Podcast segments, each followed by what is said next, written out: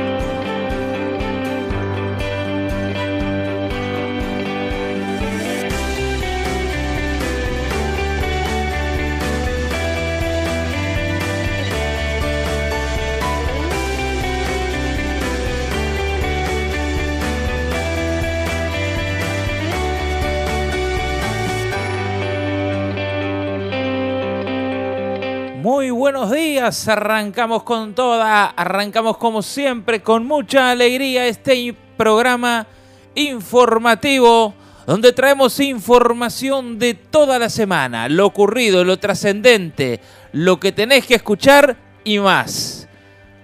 Para vos. Muy buenos días María. Muy buenos días Nacho, bienvenida a toda la audiencia que se está en estos momentos sintonizando la SOE, la 91.5 es así, un, nuevo programa del sello de la semana. Esperamos que eh, puedan acompañarnos en esta jornada, jornada de solcito, de 20 grados de temperatura, sumamente primaveral. Me hace acordar aquella canción del liceo que decía, ya llegó la primavera. Uh, uh, bueno, uh". hay síntomas. No llegó todavía. Hay síntomas, todavía no llegó. bien. Este, muy bien, ¿y por dónde nos pueden escuchar, María? Como siempre por la www eh, soe.com.uy, también por la 91.5 SOEFM y por la plataforma de SOEFM que te la podés, o sea, la aplicación que te la podés bajar si no la tenés aún en tu eh, teléfono o tu dispositivo Android. Podés entrar allí a Play Store o Google Play y la podés descargar. Impecable entonces, todo pronto para arrancar, así que de lleno nos metemos en los titulares de la semana.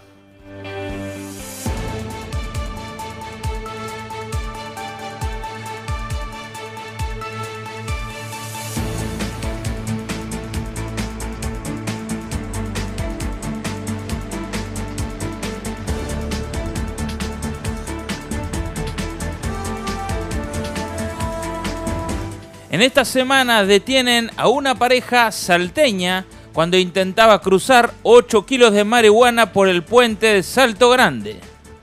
Una pareja traía droga escondida en su camioneta cuando fueron descubiertos por personal de aduana. Venían de Entre Ríos, Argentina, con el objetivo de cruzar hacia Uruguay. Se trata de una pareja de salteños y las fuentes informaron que uno de ellos cuenta con antecedentes penales. Ambos serán llevados ante el fiscal de cuarto turno de Salto este, el domingo pasado fueron llevados y luego tendrían su consecuente derivación judicial. Tragedia en Rivera, una mujer murió tras el despiste de un ómnibus que iba por ruta 5. El vehículo iba por ruta 5 con destino a la ciudad de Artigas. Además de la mujer fallecida, hay dos personas heridas de gravedad. Un siniestro de tránsito fatal se registró a las 4 y 35 am del pasado domingo en Rivera. Según informó Caminera, un ómnibus de la empresa CUT con destino a la ciudad de Artigas despistó y se salió de la ruta 5, por lo cual em, transitaba allí hacia uno de los laterales del costado de la ruta. Edil nacionalista dio positivo en alcohol tras un choque que provocó la muerte de dos personas. El conductor del vehículo que causó el accidente es el edil de Colonia, Héctor Curuchet, cuya esperimetría dio como resultado 1.51 gramos de alcohol por litro de sangre. La víctima, que había frenado su camioneta en la banquina por desperfectos mecánicos, fue embestida por otro auto, según informó el diario El Observador y también lo confirmó el diario El País. Dos uruguayos que estaban en Marruecos regresan tras el terremoto.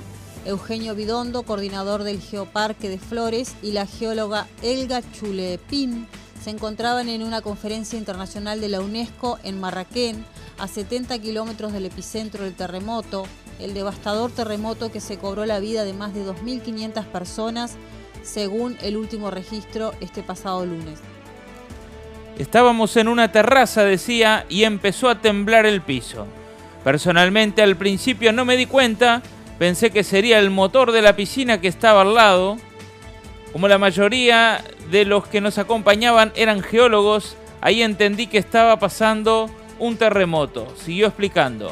Es algo que me va a quedar en la vida y lo puedo contar. Expresó agradecido con la Embajada de Uruguay en Madrid y Cancillería, que rápidamente establecieron contacto para saber si se encontraba a salvo. Gobierno y oposición a favor de crear un puerto oceánico en Rocha. Allí arribarían grandes buques portacontenedores. Jornales Solidarios. Abrieron las inscripciones para trabajar a partir de octubre. Y ya están los requisitos. El programa Oportunidad Laboral, que asigna cupos a 9.000 personas, recibirá postulaciones hasta el martes 12 de septiembre a través de un formulario en su sitio web. El programa Oportunidad Laboral, antes conocido como Jornales Solidarios, abrió sus inscripciones para la segunda etapa de su fase 4. Las postulaciones podían realizarse hasta las 20 horas de este martes pasado 12 de septiembre. Está dirigido a desocupados entre 18 y 65 años de edad con cédula de identidad que no reciban ninguna prestación salarial pública o privada, ni subsidios por desempleo, enfermedad, jubilación, pensión o cualquier otra retribución de carácter personal. Otro ómnibus que se dirigía a Rivera también con 52 ocupantes volcó en Tacuarembó. Quedaron 25 lesionados. El vehículo se dirigía por ruta 5 cuando despistó y volcó a la altura del kilómetro 345. Todos los pasajeros fueron atendidos y derivados a centros hospitalarios. Tres absueltos por la operación Océano reclaman 770 mil dólares. Consideran que, les que se les expuso al escarnio público. Los demandantes alegan que sufrieron daños laborales y en algún caso pérdida de la patria potestad. Exigen pagos de 600 mil dólares por daños morales y 150 mil dólares por lucro cesante y otros 20 mil dólares por daños emergentes. Los tres demandantes consideran que sus nombres fueron expuestos gratuitamente al escenario público durante la investigación llevada adelante por entonces la fiscal de delitos sexuales Darviña Viera y por ello reclaman una indemnización por daño y perjuicios. En 2020 los demandantes enfrentaron formalizaciones de investigaciones por supuestos delitos de explotación sexual de adolescentes con medidas cautelares en el marco de la denominada Operación Océano, llevada adelante por la entonces fiscal Viera y la entonces jueza penal de 33 turno, Adriana de los Santos.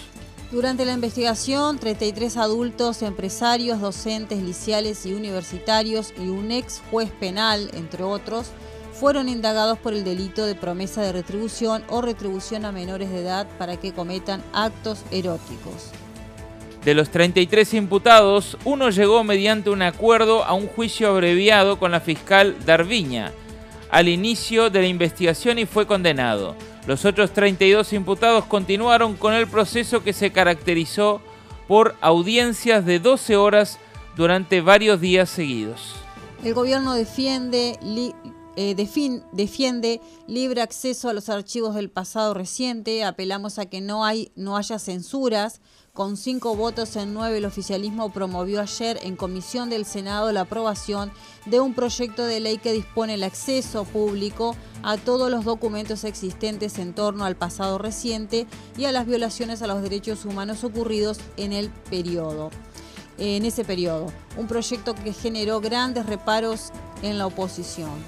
El ministro de Defensa, Javier García, defendió ayer la iniciativa ante el Parlamento es para que se puedan conocer toda la verdad, aseguró. Una verdad que, apuntó, no puede conocerse por falta de voluntades políticas durante los gobiernos del Frente Amplio. La coalición de gobierno frustró un planteo del Frente Amplio que pretendía que el proyecto tenga una discusión más prolongada. La oposición apunta a recibir en comisión la opinión de diversas organizaciones vinculadas al pasado reciente, como son madres y familiares de detenidos desaparecidos. Allí el gobierno ratifica su más férreo compromiso con la transparencia al facilitar el acceso sin restricciones a esta documentación. En particular alude al archivo Berruti, producido por el entonces Servicio de Información de Defensa y que consta de unos 1500 microfilms para así conocer cabalmente un periodo trágico y complejo de nuestro pasado. Heber pide instalar un radar en Artigas para frenar a los narcotraficantes que ingresan en camioneta.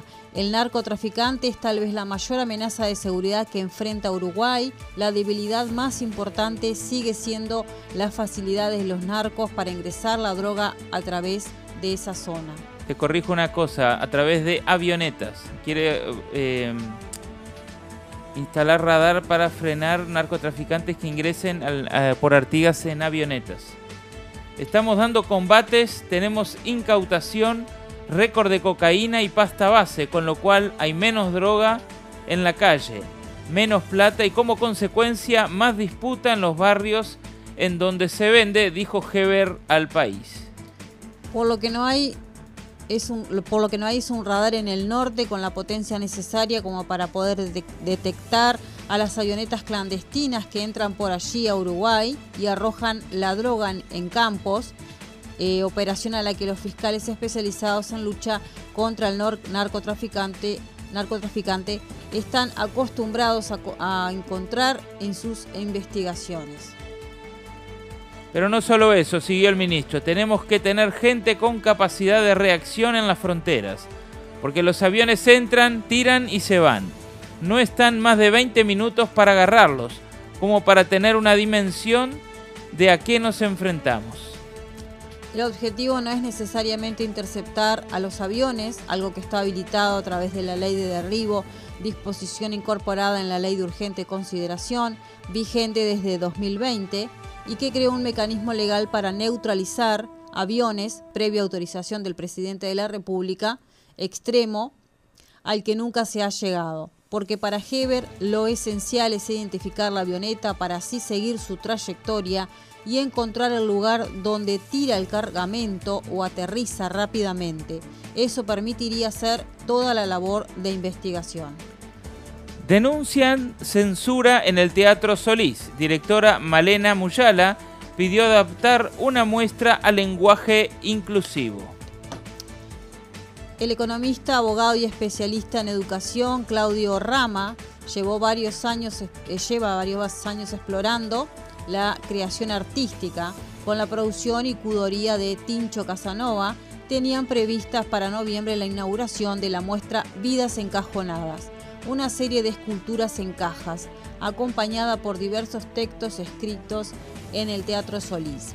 Sin embargo, hubo una marcha atrás, el acuerdo ya estaba cerrado con la Intendencia, hasta que la semana pasada la directora de la sala, Malena Muyala, comunicó que para su exhibición la muestra y especialmente los textos debían adaptarse al lenguaje inclusivo.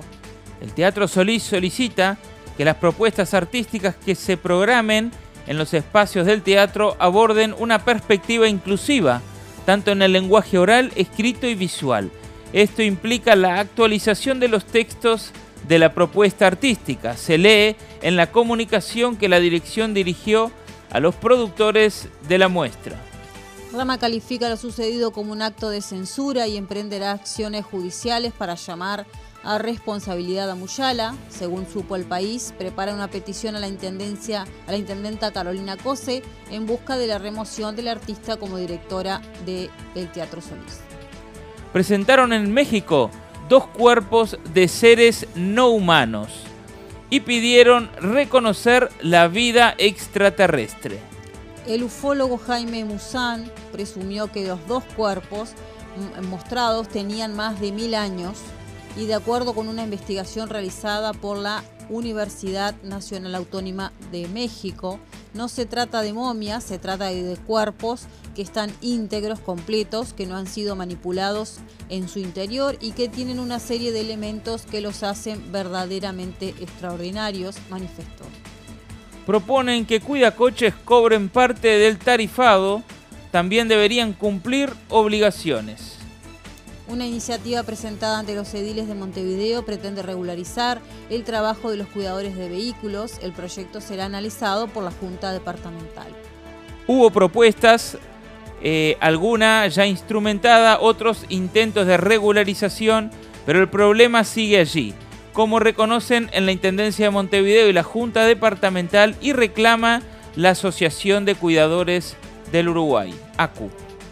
Existe un protocolo protocolo que rige, el trabajo de estas personas y se refleja en aquellos cuidacoches que utilizan su chaleco anaranjado, pero los controles y la fiscalización, que debería ser la Intendencia, son insuficientes al entender por la ACU y para perjuicio incluso de ellos mismos, porque polulan, se calculan que son más de mil en la capital, los cuidacoches informales que producen disturbios en la vida pública, en la en la vía pública y que según denunció Rodríguez nadie controla. Hay un montón de problemas a diario, pero nadie se hace cargo.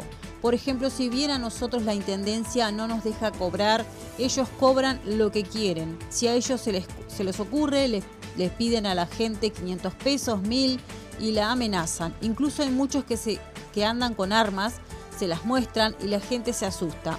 Entonces lo principal sería que alguien hiciera algo con, esta, con esto que está pasando, manifestó Rodríguez, según consta en la versión taquigráfica de esa sesión.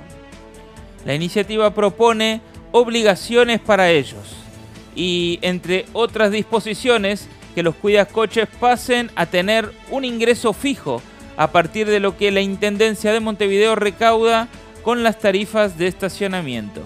El proyecto de ley departamental que propuso el edil blanco Fabián Bravetti para regularizar a los cuidacoches implica una serie de obligaciones y derechos bien definidos para las personas que se dedican al cuidado de los vehículos estacionados. La primera condición establecida en el artículo 24 del proyecto es que quedaría prohibida la operación a todo cuidacoches que no estuviera inscrito en el registro especial de cuidadores de vehículos que crearía esta norma.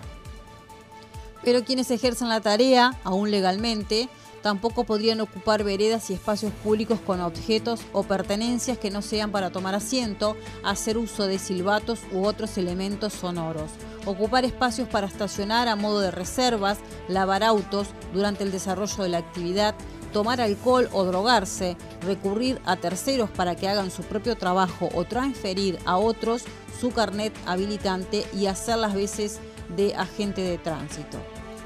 De hecho, de incurrir en alguna de estas conductas, el texto propone que se tipifique como falta, leve o grave según el tipo, lo cual puede implicar desde la suspensión del trabajo hasta su inhabilitación.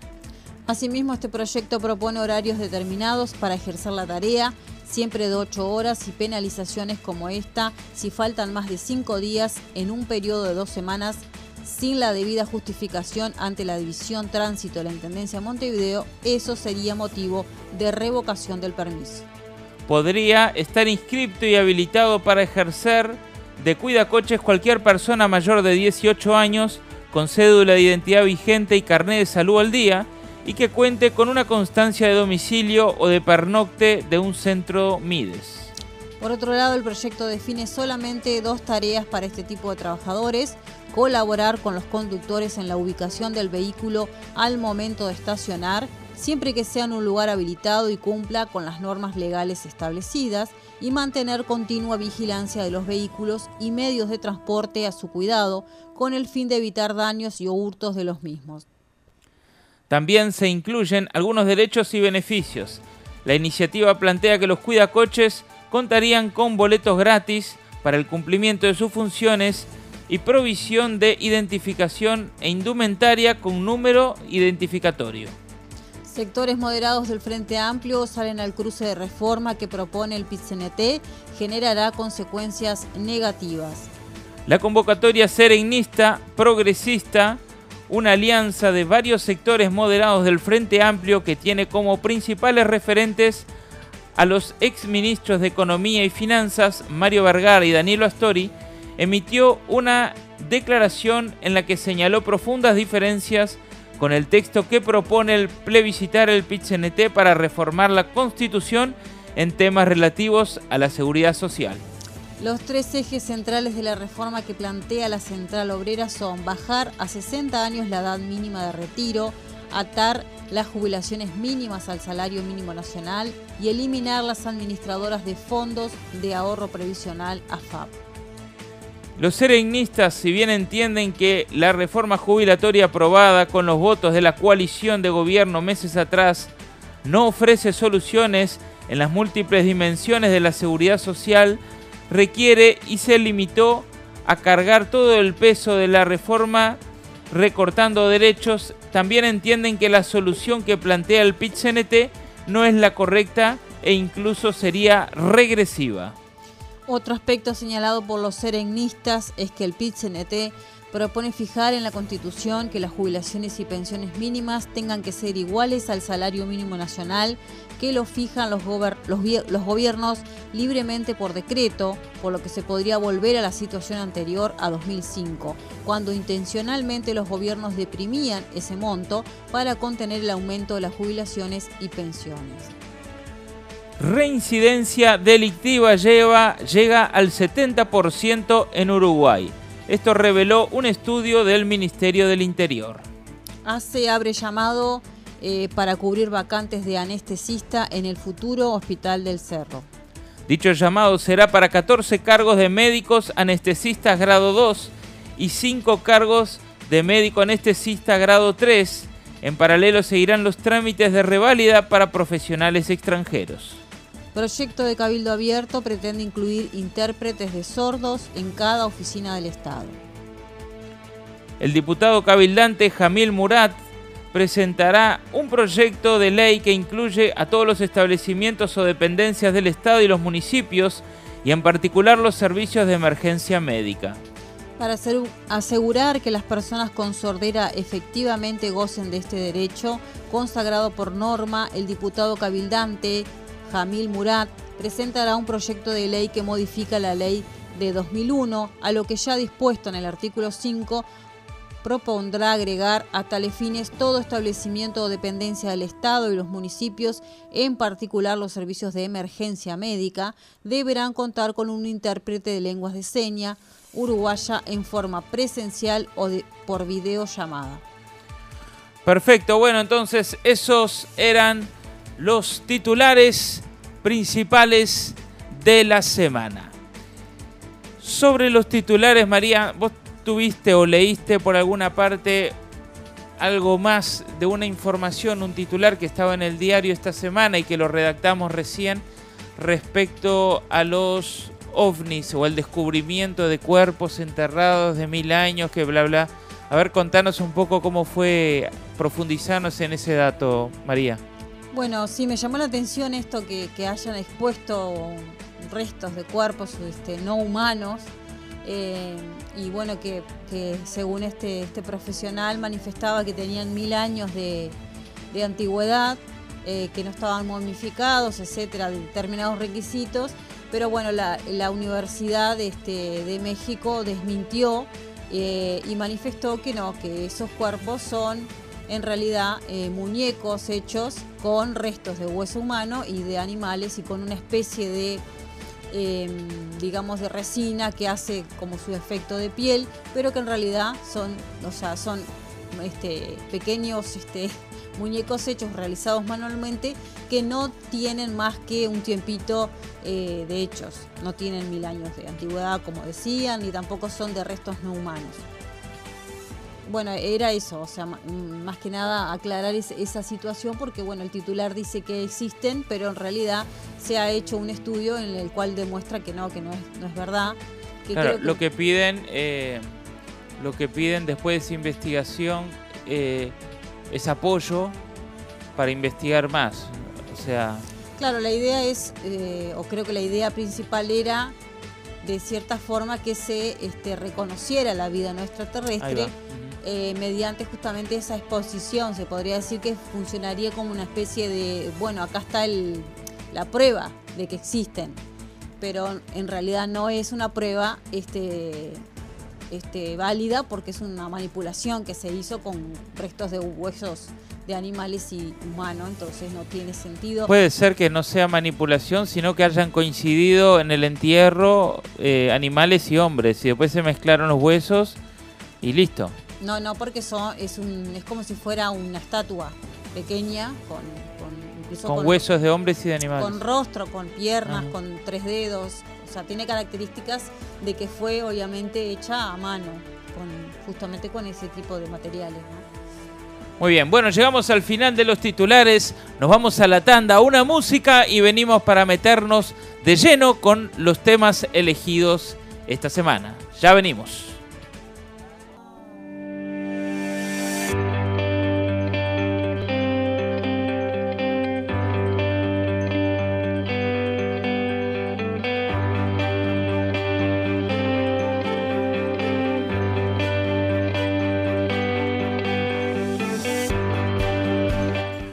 Entonces seguimos con el programa.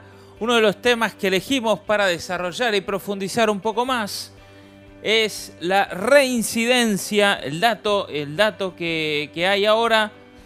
La reincidencia delictiva llega al 70% en Uruguay.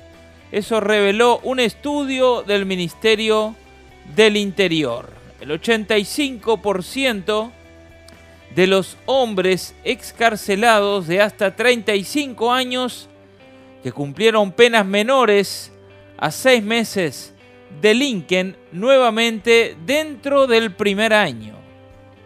El Ministerio del Interior presentó el primer estudio realizado por la cartera sobre reincidencia delictiva. Ante autoridades de la cartera y Policía Nacional, el coordinador de estrategias focalizada en prevención policial del delito, Diego Sanjurjo, destacó el valor del informe que reveló que 7 de cada 10 escarcelados vuelven a prisión tras cometer otro delito. Bueno, es un dato triste, es un dato que más o menos ya todo el mundo se imaginaba, por más que no estuviera el, el dato preciso. Este, pero bueno, creo que es, eh, es positivo tener ese estudio delante de la vista para tomar medidas, ¿eh? para saber cuál es la situación real, porque si vos tenés más o menos como una nebulosa, un conjunto de información, te imaginás que sí, que la mayoría reincide, y no tenés un dato preciso como que tampoco te podés armar de estrategia, ver qué cosas se hacen que funcionan y que otras cosas no están funcionando. Bueno, entonces recién a partir de ahí podés tomar alguna decisión. Sí, totalmente. Eh, aparte que es un dato que, es importante, es un dato que también rompe los ojos, porque estamos hablando que 7 de cada 10 vuelven justamente a reincidir eh, y, lógicamente dentro de de los delitos que se cometen que tienen menor pena, ¿verdad? Como son los menores a seis meses. Entonces, en su momento se... ¿A seis años? No, seis meses, ¿no es Menores a seis meses. Delinquen nuevamente dentro del primer año. Son este, delitos que, lógicamente tienen, tienen una, baja este, penalización y, y, lógicamente las personas que, lo realizan cuando salen no tienen una, vinculación, digamos, al trabajo ni, ni, a, ni, este, ni, a, ni a la reinserción, no tienen elementos para reinsertarse, no tienen familia detrás, no hay un, este, digamos, un, un aprendizaje de que lo que hizo está mal y que tiene que volver y volver justamente con otra actitud, entonces vuelve a hacer lo mismo. No, eso obviamente, o sea, esas personas se dedican a eso, tienen como, como profesión, digamos, salen de la cárcel, he escuchado casos recientes, eh, creo que lo, comentamos acá en la radio, una persona que salió el viernes este, y robó en tres lugares distintos y el martes estaba preso de nuevo. Claro, pero eh, tú te pones a pensar y decís, ¿qué lleva a que esa persona se dedique a esto? Porque esto no viene de ahora.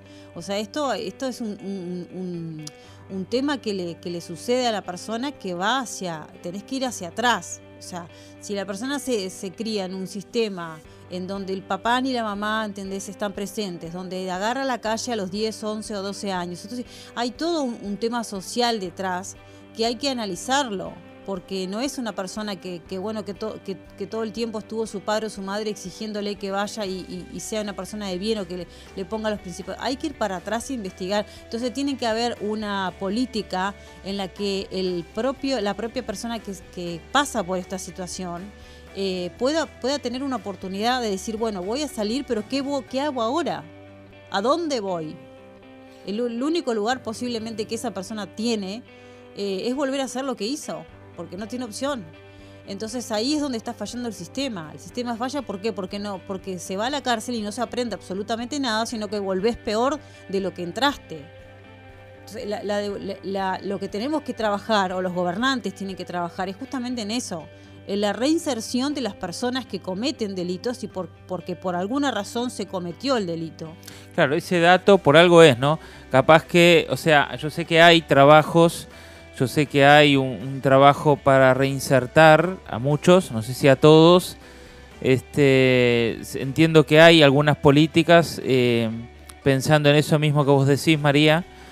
Eh, pero bueno, el dato eh, es un dato presente, es un dato actual que refleja que algo no está bien, algo no se está haciendo bien. Es que posiblemente hay, este, y creo que sí que hay un instrumento de parte del ministerio eh, en el cual se trabaja justamente con aquellos que quieren este, y que se informan que existe ayuda para las personas que, lógicamente luego salen de, haber cumplido su pena, pero eh, o no está muy visualizada o no se conoce mucho o no se trabaja o no hay recursos suficientes como para que esas personas puedan eh, conocer esto y que puedan, este, bueno, que, no vuelvan a hacer lo mismo, porque esa es la idea, ¿no? Que puedan desarrollar su vida de otra forma, porque pueden haberse equivocado, pero bueno, hay un nuevo camino, hay, hay una, nueva una, una, nueva forma de vida que no es volver a, a la cárcel. No puede ser la única opción para esa persona, tiene que haber más opciones. Tenemos, y tenemos algunos ejemplos que lo vamos a ver más adelante en el mundo. Creo que ya hicimos un programa sobre este tema profundo de, de, de, algunas cárceles que son ejemplares en el mundo y que esto no pasa. Pero lo vamos a ver más adelante. Hoy es un día importante, planteó Sanjurjo en conferencia de prensa porque es la primera vez que vamos a hablar de un indicador fundamental. Quizás el más importante de todos si lo pensamos desde un punto de vista de una política pública ya que la enorme mayoría de los delitos que se cometen en Uruguay los cometen personas que han reincidido y que han pasado ya por nuestro sistema de justicia y además porque es el indicador que refleja la efectividad de todo el sistema de justicia. Quizás la palabra que reflejan la efectividad suena eh, mejor la, la inefectividad del sistema, ¿no? Eh, si no medimos la reincidencia, muy difícilmente la vamos a poder eh, bajarla también, advirtió el jerarca. Sí. No es, no es la eficiencia eh, guardar, o sea, mandar penar gente y llevarlas a las cárceles, eso no es eficiencia. Eficiencia eh, tiene que ver con el manejo de los recursos y, ser este, proactivos y también desarrollar políticas que, permitan que esa persona salga, pero que salga con principios, con valores, con algo aprendido, con una reflexión, con un crecimiento personal que le diga que esa persona pueda decir, "No, yo tengo posibilidades de encaminarme." Eh, que tenga tiene que tiene que haber algo que la persona pueda agarrarse del sistema y decir, no, yo me voy a ayudar a través de esto o voy a encontrar una ayuda porque por acá me están dando una posibilidad y salir adelante. Hay mucha gente que lo hace, entonces estaría bueno que, eh, que de parte de... Pues esto es un tema sociológico, eso tiene que ver con la sociedad misma, esto tiene que ver con un conjunto de, de ideas y de profesionales que tienen que trabajar en conjunto para brindar justamente a las personas que pasan por una situación de estas eh, una solución. Claro, yo creo que son hay dos puntos, ¿no? Eh, creo que lo que decís es súper importante para que todos los que ingresan a la cárcel, eh, ese tiempo que están ahí, salgan mejor, como decís. Pero creo que también es importante este, que el que delinque, el que roba, entre a la cárcel, porque si no entra, sigue robando afuera. Entonces, bueno, o sea, creo que son dos puntos eh, eh, importantes. O sea, si hace lo malo afuera, tiene que ir a la cárcel, porque si no va a seguir robando. El vecino no va a estar tranquilo mientras el ladrón esté suelto. Creo que esa parte es importante. Claro, después que entre a la cárcel, ese tiempo que está ahí tiene que ser algo... Eh, tiene que servir para que esa persona cuando salga, salga de otra manera como comentabas recién. Claro, porque muchas veces se ha, se ha hablado de esto, de, la, de, las, de las condiciones que hay dentro de la cárcel, del hacinamiento, de la falta de cama, de gente que duerme en el piso, de gente que no tiene absolutamente, eh, bueno, mm, nada, ¿no? Eh, pasan, pasan hay, hay lugares que pasan horriblemente mal.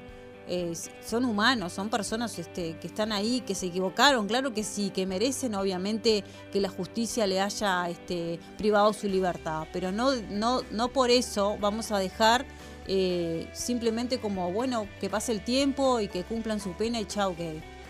O sea, porque, porque también es, es, este, son uruguayos, son personas que necesitan este, poder cambiar esa, esa mentalidad que los llevó a cometer un delito o a equivocarse o, etcétera, etcétera, eh, y que puedan salir y, que puedan tener también, este, desarrollar buenos hábitos, hábitos de conducta, tal vez a través de, políticas que tengan que ver con la reinserción en el trabajo, hay empresas que toman personas que salen de, los que cumplen su pena, eh, hay personas que las, toman justamente en, en, su plantilla laboral porque porque le dan una oportunidad para que esa persona cuando salga pueda decir, bueno, voy a, voy a hacer alguna actividad, voy a ocupar mi tiempo, voy a generar un ingreso y voy a salir adelante.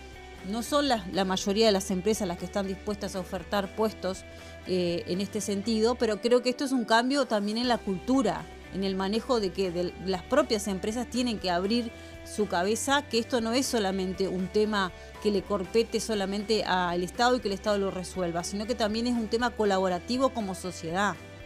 Sí, yo creo que parece por esa parte, o sea, las empresas en general cuando contratan empleados hacen una selección, la mayoría, digo, una selección minuciosa de hasta test psicológico y de calidad y bla, bla, bla.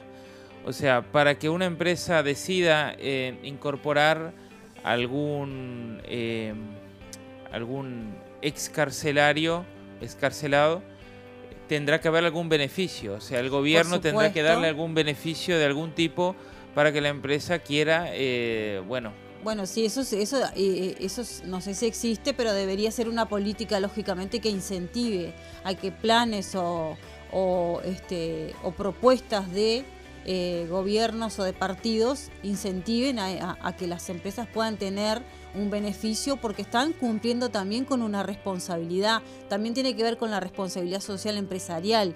Es decir, de que la empresa también está presente a nivel de sociedad, que marca una diferencia, que está este, también presente eh, a la hora de, de, ayudar como en un conjunto, ¿no?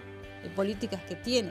De paso, si alguien no sé, de los que nos están escuchando quiere aportar, sabe alguna información quizás que, que pueda enriquecer, tiene alguna idea y quiere comentarlo, puede hacerlo a través de qué número, María? Como siempre, Nacho, a través del 094-929-717 nos podés mandar tu mensaje, bueno, de este tema que estamos hablando, de alguna noticia que te ha llamado la atención.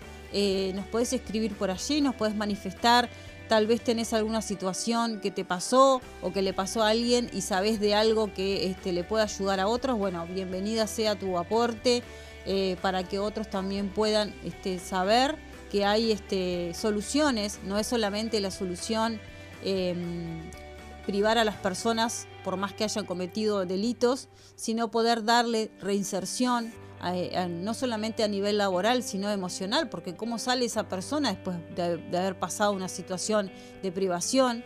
Todo eso este, tiene que ser tratado y tiene que ser este, visualizado como sociedad. También pensemos, veamos eh, la parte positiva. Este, eh, hay un 30% de, de, los que entran que reflexionan y, salen y, y, no vuelven a reincidir. Hay un 30% digamos que aprende la lección, que reflexiona, que ese tiempo de alguna manera le sirve. Es un número chico, pero bueno, también es eh, valorable que, que exista. El Ministerio del Interior define la reincidencia penitenciaria como la proporción de liberados en un mismo año calendario que tras su primera escarcelación vuelve a prisión por haber cometido un nuevo delito. Para construir el indicador, el estudio puso el foco en los excarcelados en el año 2019, puesto que son las personas sobre las que la cartera tiene la mayor información. El 29,2% de los escarcelados en 2019 volvió a prisión a los seis meses. Al año ese porcentaje aumentó al 44%. A los dos años reincidió el 58,7% y al tercer año, en 2022, subió al 65,6%. Estos datos, si tomamos en cuenta los escarcelados en 2020, 21 y 22, son bastante parecidos y lo más importante es la tendencia que se va estabilizando con el tiempo. ¿Qué significa esto? Según nuestros cálculos, en los próximos años la reincidencia se estabiliza alrededor del 70%, informó Sanjurjo, que destacó, que destacó que ante la pregunta sobre en Uruguay cuánto es la reincidencia penitenciaria, la respuesta más simple es el 70%. Bueno, esto implica que el 30, como manifestabas este, tú, de todas las personas que pasan por el sistema penitenciario desisten de delinquir en el futuro, mientras que el 70 lo hacen otra vez. El estudio reveló además que los hombres reinciden más que las mujeres y los jóvenes más que los mayores de 35 años. El 85% de los hombres escarcelados menores de 35 años que cumplieron penas menores a seis meses delinquen nuevamente dentro del primer año. Todos nuestros esfuerzos en políticas públicas tienen que ir dirigidos a aquellas personas que reinciden más, los hombres menores de 35 años con penas más cortas. Bueno, ahí está un gran detalle, porque son gente muy joven, gente que está en plena este, eh, posibilidad de eh, actividad productiva, es donde más eh, se precisa justamente este, que, el, que el joven pueda tener un encamino, que pueda tener este, un, trabajo, donde poder tener su ingreso, que pueda tener una, digamos, un carácter, que pueda desarrollar, desarrollarse como hombre, eh, con una visión a futuro, porque si no, ¿qué va a pasar? Es que si no aprovecha esos primeros años de vida para prepararse, eh, si los desperdicia, después es mucho más difícil. Puedes estudiar a los 40, puedes capacitarte a los 36, 37, pero bueno, es como una edad perdida. Eh, después es más difícil, se hace más cuesta arriba. Se hace más cuesta arriba y no solo eso, la persona que va a reincidir va a tener una mayor pena, por lo tanto ya no vas a estar seis meses, vas a estar dos años o más dependiendo de lo que, lo que te mandaste. Eh, y todo eso es este, vida perdida, es este, recursos perdidos porque también son recursos que, que, no están siendo bien utilizados a la hora de brindarle el, el, servicio que tiene que ser brindado por parte de, de las cárceles, sino que el, el, reingreso de esa persona es todo costo que el Estado tiene que estar poniendo dinero justamente para mantener que esas personas están este, privadas de libertad, pero no están produciendo al país, no están dando al país lo, que tendrían, lo, como tendría que ser normalmente, como una persona que trabaja. Entonces hay un sistema que está lógicamente mal, que no, se está visualizando eh, una solución real para, para personas que son muy jóvenes. Dirigentes del Partido Nacional consideran la creación de un Ministerio de Justicia si renuevan el gobierno. Es una propuesta que formará parte de las plataformas tanto de Álvaro Delgado como de Laura Raffo. Jorge Gandini, tercer precandidato confirmado, propondrá descentralizar la gestión de los reclusos. Crear un Ministerio de Justicia es una idea que está instalada en el sistema político uruguayo desde hace años y sobre lo que hay acuerdo en términos generales. Pero se trata de esos temas que por una razón u otra su concreción se ha ido, se ha ido postergando aunque los dirigentes y gobernantes siguen advirtiendo sobre la necesidad de contar con un organismo que aliviaría por un lado el trabajo de la Suprema Corte de Justicia y se ocuparía por el otro es ese plan de la problemática de los presos, su hacinamiento y el círculo vicioso de la reincidencia. Bueno, en este periodo de gobierno el asunto surgió al menos dos veces en agosto del 2021 tras una reunión que mantuvo el comisionario parlamentario para las cárceles Juan Manuel Petit con el presidente de la República Luis Lacalle Pou, en la que entre otras cosas se conversó al respecto y el año pasado durante el transcurso de este, cuando se incluyó el asunto entre los puntos del texto acordado en la Comisión Multipartidaria de Seguridad, documento que no obstante no logró la unanimidad entre los partidos. Y aunque no ha, no ha habido ley al respecto ni ninguna iniciativa concreta, el tema volverá al tapete y promete quedarse durante todo 2024 porque formará parte de las plataformas programáticas de los precandidatos a la presidencia del Partido Nacional en esta campaña que se está por venir. El Ministerio de Desarrollo Social, Martín Lema, adelantó eh, en una exposición que se hizo en el, club del, en el Club del Golf sobre lo hecho en su cartera, que es un tema que le eh, preocupa especialmente muy cercano al futuro precandidato blanco Álvaro Delgado, quien lo escuchó ayer a pocos metros, eh, pasada esta noticia, ¿verdad? El ministro afirmó que en el próximo periodo de gobierno el Instituto Nacional de Rehabilitación, hoy en la órbita del Ministerio del Interior, tiene que pasar a ser un ministerio de justicia o de derechos humanos.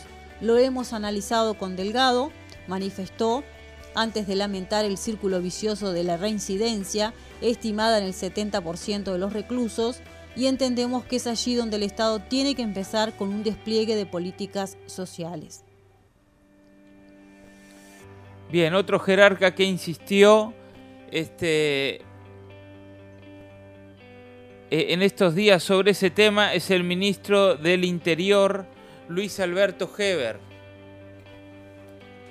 este, quien integra la mesa chica de Laura Raffo con otra figura nacionalista que estará en la contienda eh, de junio del 2024. Bueno, así es entonces este gran tema que se habla desde siempre.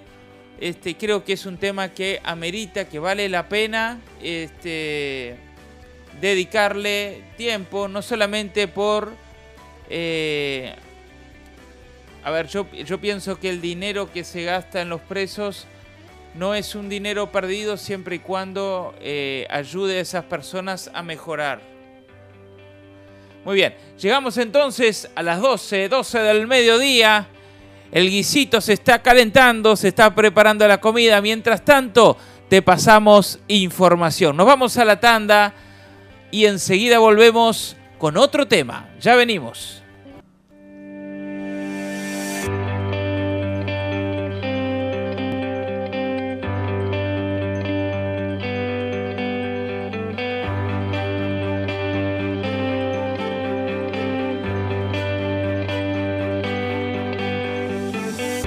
Hablamos entonces, seguimos el programa, pero seguimos con otro tema. Otro tema que... Em, información que no es nueva, no es nueva, pero em, se reflotó, digamos, el tema eh, y la idea de llevar adelante esta idea que tiene muchos años y lo vamos a ir viendo. Gobierno y oposición a favor de crear un puerto oceánico en Rocha. Allí arribarían grandes buques y portacontenedores. Ese es eh, la intención del gobierno y lo interesante, gobierno y oposición. O sea, hay unidad en este tema. Eh, debe ser de los pocos temas donde todos los políticos están de acuerdo. Este, estaba leyendo sobre esto, María, y parece que esta idea viene, ¿sabes desde cuándo? ¿De cuándo? Desde el prócer. El prócer José Artigas decía que había que abrir un puerto, el visionario así decía la nota, que habría que abrir un puerto ahí en Rocha. O sea que es una idea bastante vieja. no es una no es una iniciativa, no, no es una ¿cómo se dice? una bueno, Sí, no, no es novedad. no es novedad. No es una innovación que no, no es salió una ahora. innovación, es un una idea- iluminado se le prendió la lamparita, no. Ahí va. Eh, Artigas se le prendió la lamparita. Este, gran parte del sistema político coincidió en el Parlamento en que sería una salida de exportaciones estratégica. Este puerto sacaría la producción boliviana, paraguaya y también del norte de Argentina. Bueno, esto, esto es un, dato eh, muy importante porque Argentina tiene, es uno de los productores eh, de, en realidad, la reserva eh, de Latinoamérica que tiene mayor gas natural, creo que debe estar entre las primeras o segundas este, países, eh, que tiene mayor reserva de gas natural, es decir, que puede ser eh, extraído para, para poder exportar y que también tiene reservas que se está utilizando mucho, es el tema de, em, se usa un, un mineral para, lo, para crear este, baterías, que tiene que ver con una sal que se saca del desierto que está en, el, en Chile y también parece que hay una parte en Argentina que también se exportaría esa porque ese tipo de material tiene un componente para desarrollar baterías para los celulares y también para los autos eléctricos. Entonces ahí hay un mercado que estaría está muy bueno poder este, pensarlo, eh, que nosotros podamos ser un nexo, porque eso abriría, obviamente, nos abriría las puertas. Es como hacer un tratado de libre comercio con otro país, en donde vos podés abrir un mercado y decir, bueno, saco exportaciones, saco, este, vendo productos a, eh, a otros países y eso hace que obviamente ingresen dinero al país. El traslado de, de mercaderías, esos buques enormes, barcos enormes, con muchísimos contenedores que tiene que hacer toda la vuelta, porque tiene que hacer toda la vuelta. Imagínate todos los sea, costos. tener, tener uno de ese lado, creo que el, el más cercano está en Santos, me parece, creo que está más adelante en las noticias, eh, pero me parece que el más cercano está bastante lejos, o sea, sería muy práctico tener, y esto eh, traería otras obras, eh, el puerto que serían eh, buenas para el país, pero vamos a seguirlo hablando. El gobierno y la oposición coincidieron el jueves 31 de agosto en una comisión del Senado sobre la necesidad de que Uruguay tenga un puerto oceánico en Rocha para habilitar que los grandes buques portacontenedores arriben a la región. Durante la sesión en la comisión, presupuesto anexada con la de Hacienda del Senado, el ministro de Transporte, José Luis Falero, aludió al tema del puerto de aguas profundas cuando anunció que la cartera llamará a licitación en el correr de este mes un tramo de la ruta 14 que va desde la colonia desde la Coronilla hasta Mercedes y que es de jurisdicción nacional. La obra abarca un tramo de 43 kilómetros, dijo Falero. Entonces va a quedar arreglada una ruta vital que atraviesa todo el país. Comparto la preocupación de la oposición, no solamente la compartimos, sino que entendemos que es indispensable esta ruta para el desarrollo del país y la conectividad con la posibilidad de abrir hacia el futuro el puerto de aguas profundas u otro en la zona de Rocha. Bueno, entonces, por un lado sería el puerto, pero por otro lado sería una inversión importante en una ruta que atraviesa este que atraviesa todo el país de, norte de oeste a este yo le estuve bichando este en el mapa eh, son como cerca de 500 kilómetros de ruta que serían ruta nueva necesaria que estén en condiciones para que los camiones puedan, puedan trasladar la, la mercadería. Por supuesto, esto implica inversión, implica lógicamente desembolso de dinero de parte del Estado, pero también eso implica que se va a generar mano de obra, que va a haber empleo, que va a haber este, infraestructura que mejorar o que realizar. Y esos son ingresos que este, lógicamente van a ingresar por concepto de la productividad de aquellos que, desarrollen esto.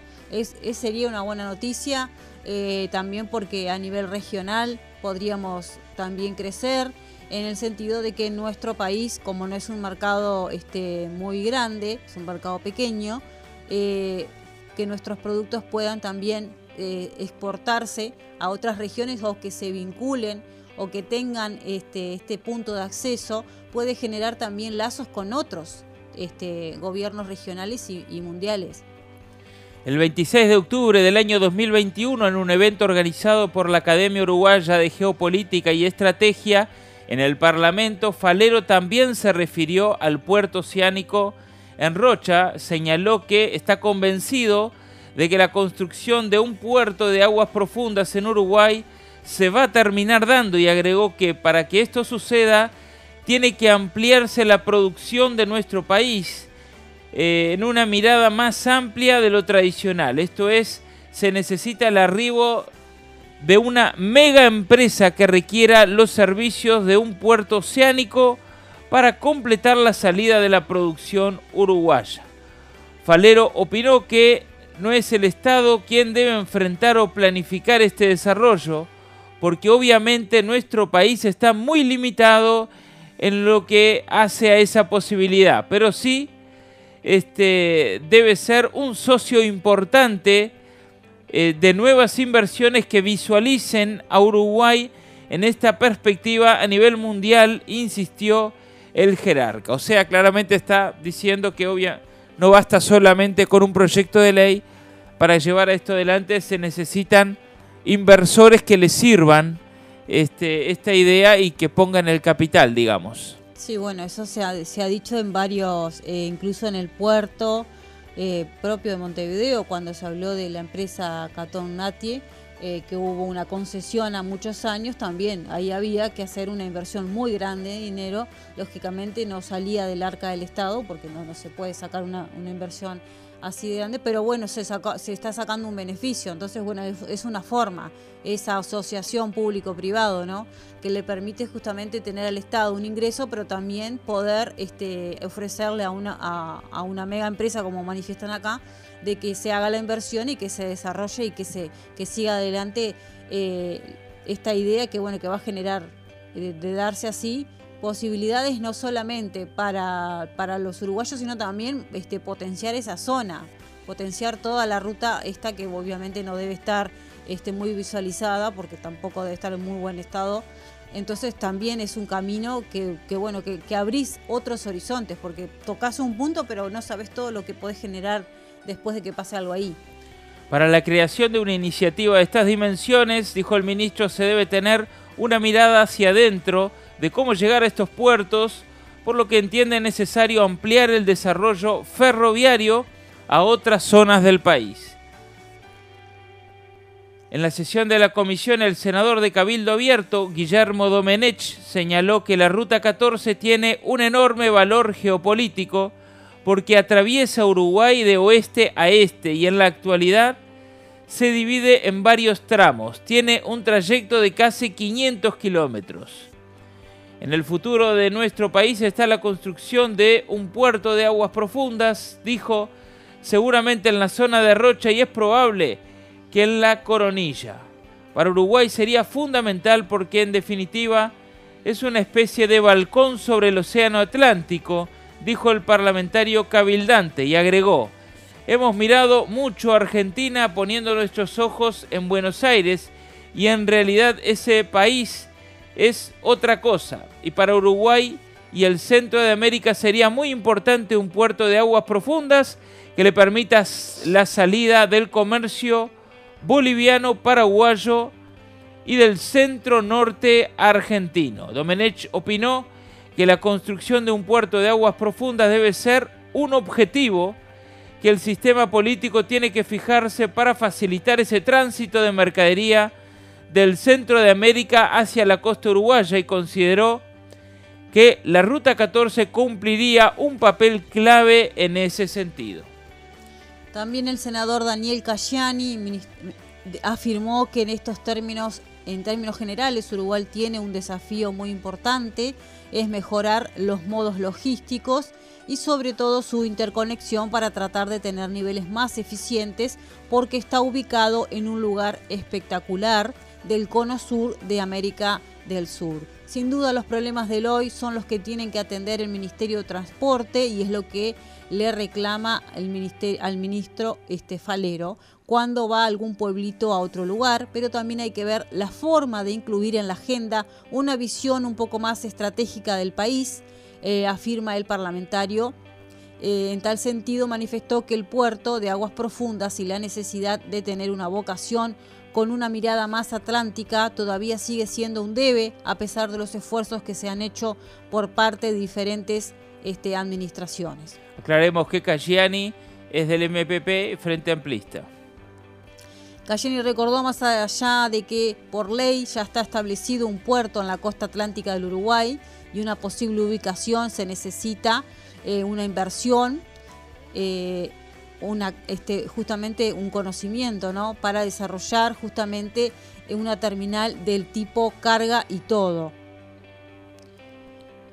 Durante la administración de José Mujica, año 2010-2015, se llevaron a cabo estudios para construir un puerto de aguas profundas en la zona del Palenque de Rocha con el propósito de sacar la producción de la minera Arasatí.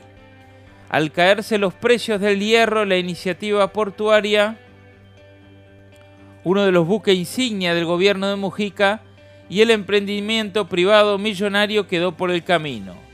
El expresidente de la República, Luis Lacalle Herrera, quien promovió en su administración la llamada Ley de Puerto, que modernizó la terminal montevideana y habilitó las concesiones a privados, defendió en 2012 también la necesidad de crear un puerto de aguas profundas. La calle Herrera expresó en un evento, creemos seriamente en la construcción de ese puerto, primero porque sale de ese chisporroteo o problema de jurisdicción con nadie, es decir, es un puerto nuestro frente al mar, franco y libre.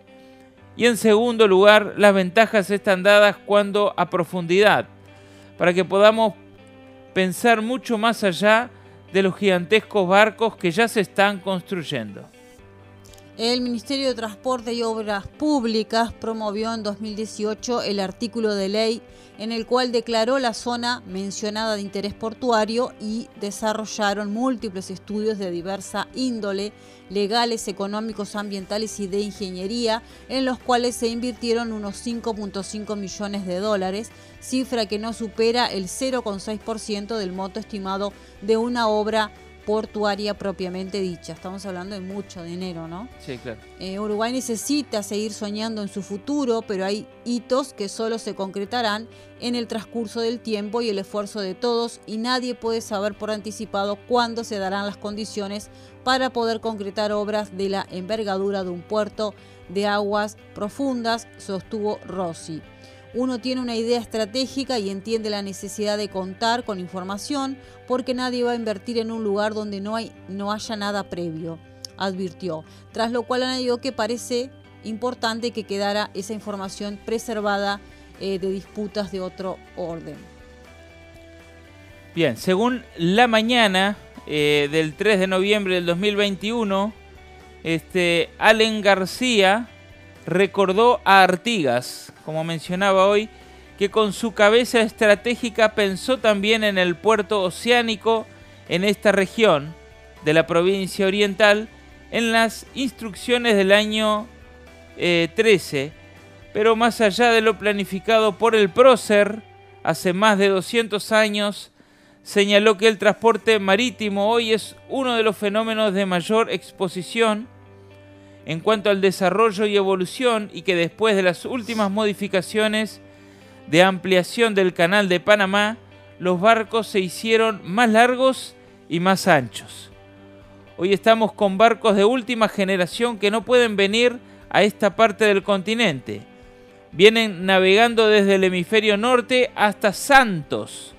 Sostuvo, planteó además que si tuviera un puerto que les permitiera el amarre y la descarga de la mercadería, naturalmente que no va a dar la vuelta en el puerto de Santos y vendría hasta Uruguay, particularmente en Rocha, donde hay profundidades naturales de 18, 20 y 22 y más metros, subrayó. Además, recalcó que ese puerto sería sin duda el más económico, el más seguro y nunca va a requerir un gasto de un dólar eh, endragado. Dejó en claro que no es un puerto para el país, sino que es un puerto para la región. Bolivia no tendría interés en sacar su mercadería a través de un puerto de estas características y de esta ubicación estratégica y a los chilenos no les saldrá más conveniente unir por la línea del paralelo 33 la zona industrial de Chile con un puerto oceánico uruguayo. Esto decía eh, García. Así que entonces claro, interesante que no son los barcos modernos, los barcos actuales son más grandes, más amplios y se requiere un puerto que acondicione, que sirva para ese tamaño eh, de flete, digamos. Claro, lo, lo, importante es la profundidad en metros que hay naturalmente que tiene este, la costa de Rocha eh, y justamente que, bueno, que ahí no se, necesitaría, ¿no? Como menciona, el tema del dragado, que dos por tres lo escuchamos para el puerto, incluso de Montevideo, que la profundidad es poca y bueno, hay que estar justamente sacando todos los sedimentos que, que se acumulan y el pasaje para que el barco obviamente no quede encallado. Claro, y también el tema de costos, ¿no? Eh, porque de este lado eh, del continente, digamos, eh, se abriría, como decía Domenech, un balcón que no hay. Y que obviamente le serviría a, no solo Uruguay, sino a muchos países. Sí, regionalmente eso nos daría una ventaja este, a nosotros como país y también a otros este, vecinos que producen y que sacan obviamente su, su mercancía por otros puertos o por otros lados que le son obviamente serían más, más este, beneficiosos porque eh, acortarían distancia, por lo tanto costo, eh, también bajarían sus costos, hay un beneficio este, interesante. También la ruta, ¿no? todos los beneficios que podría traer, obviamente que solamente se va a mejorar esa ruta siempre y cuando eh, salga el, proyecto del puerto, ¿no? Sí, igual es independiente, por lo que tengo entendido es independiente porque, claro, la ruta tiene que ser este, arreglada y mantenida independientemente de, eh, de la construcción, que obviamente será futuro eh, del puerto de, aguas este, allí en Rocha. Sí, pero si hay, si hay una inversión millonaria del, lado, del lado este, obviamente que va a ser una la ruta. Este, y si solamente, y si no hay tal inversión, le van a hacer un mantenimiento como siempre se hace, tapan los agujeros y, que dure un poco de años y luego nuevamente. Bueno, no, no. Tendría, tendría que ser una infraestructura nueva. ¿Por qué? Porque se está con una visión hacia que hay, ahí hay una ventaja estratégica. Entonces, bueno, si hay una ventaja estratégica, se podrían tal vez no se sustancia ahora, pero se va, a se va a sustanciar en algún momento cuando ingrese el capital o cuando surja el capital para desarrollarlo, sea en este gobierno o sea futuro, es, algo que tendría que estar en, la agenda de gobierno porque es un, este, una inversión que va a traer obviamente apertura para Uruguay y que va a traer ingresos. Es, como decir, es algo seguro. Y hay unidad, eso no es poca cosa, ¿no? Que todos los partidos políticos estén de acuerdo este, eso es una gran eh, noticia. Bueno, entonces llegamos casi al final.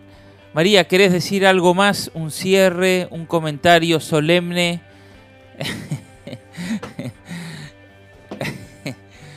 Transmití esa sonrisa al público para que, reciban esa alegría. Llegamos al, al final de las noticias, al final del tema que desarrollamos pero no te desconectes porque ahora viene el sello de la semana.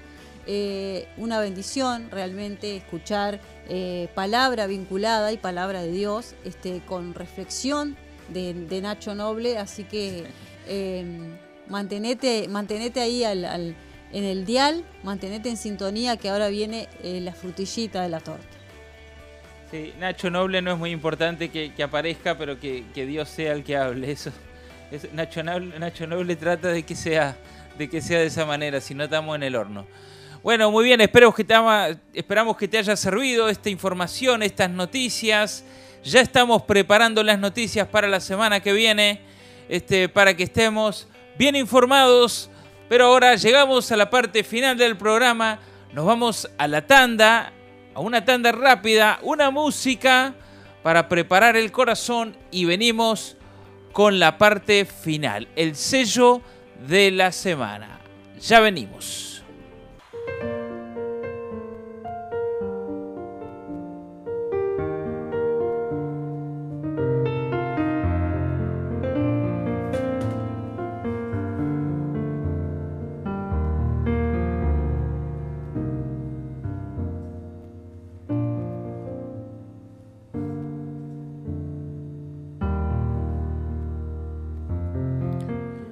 La reincidencia delictiva es noticia, como hablábamos recién, que un 70% reincida es un número que hace pensar, aunque la idea de la reincidencia ya está en la idea de todos desde siempre, que las cárceles son una disciplina que no corrige parece bastante obvio.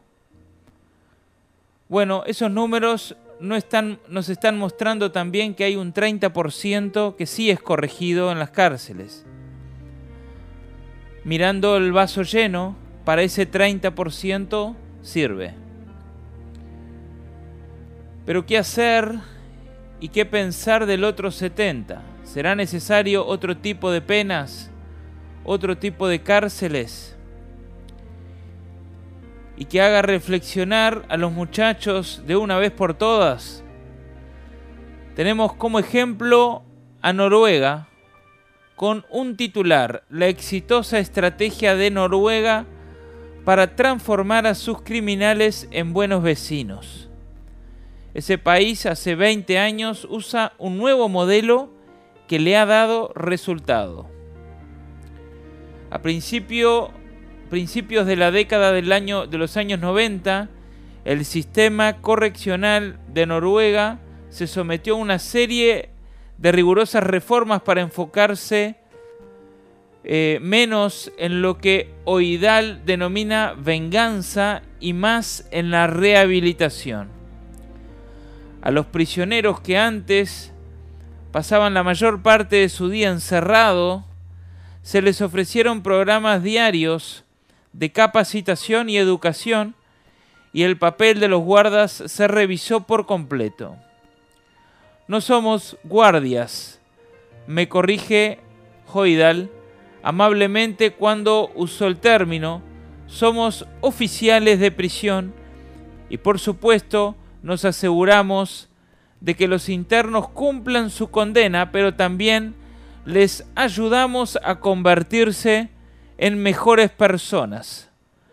Somos modelos a seguir, entrenadores y mentores.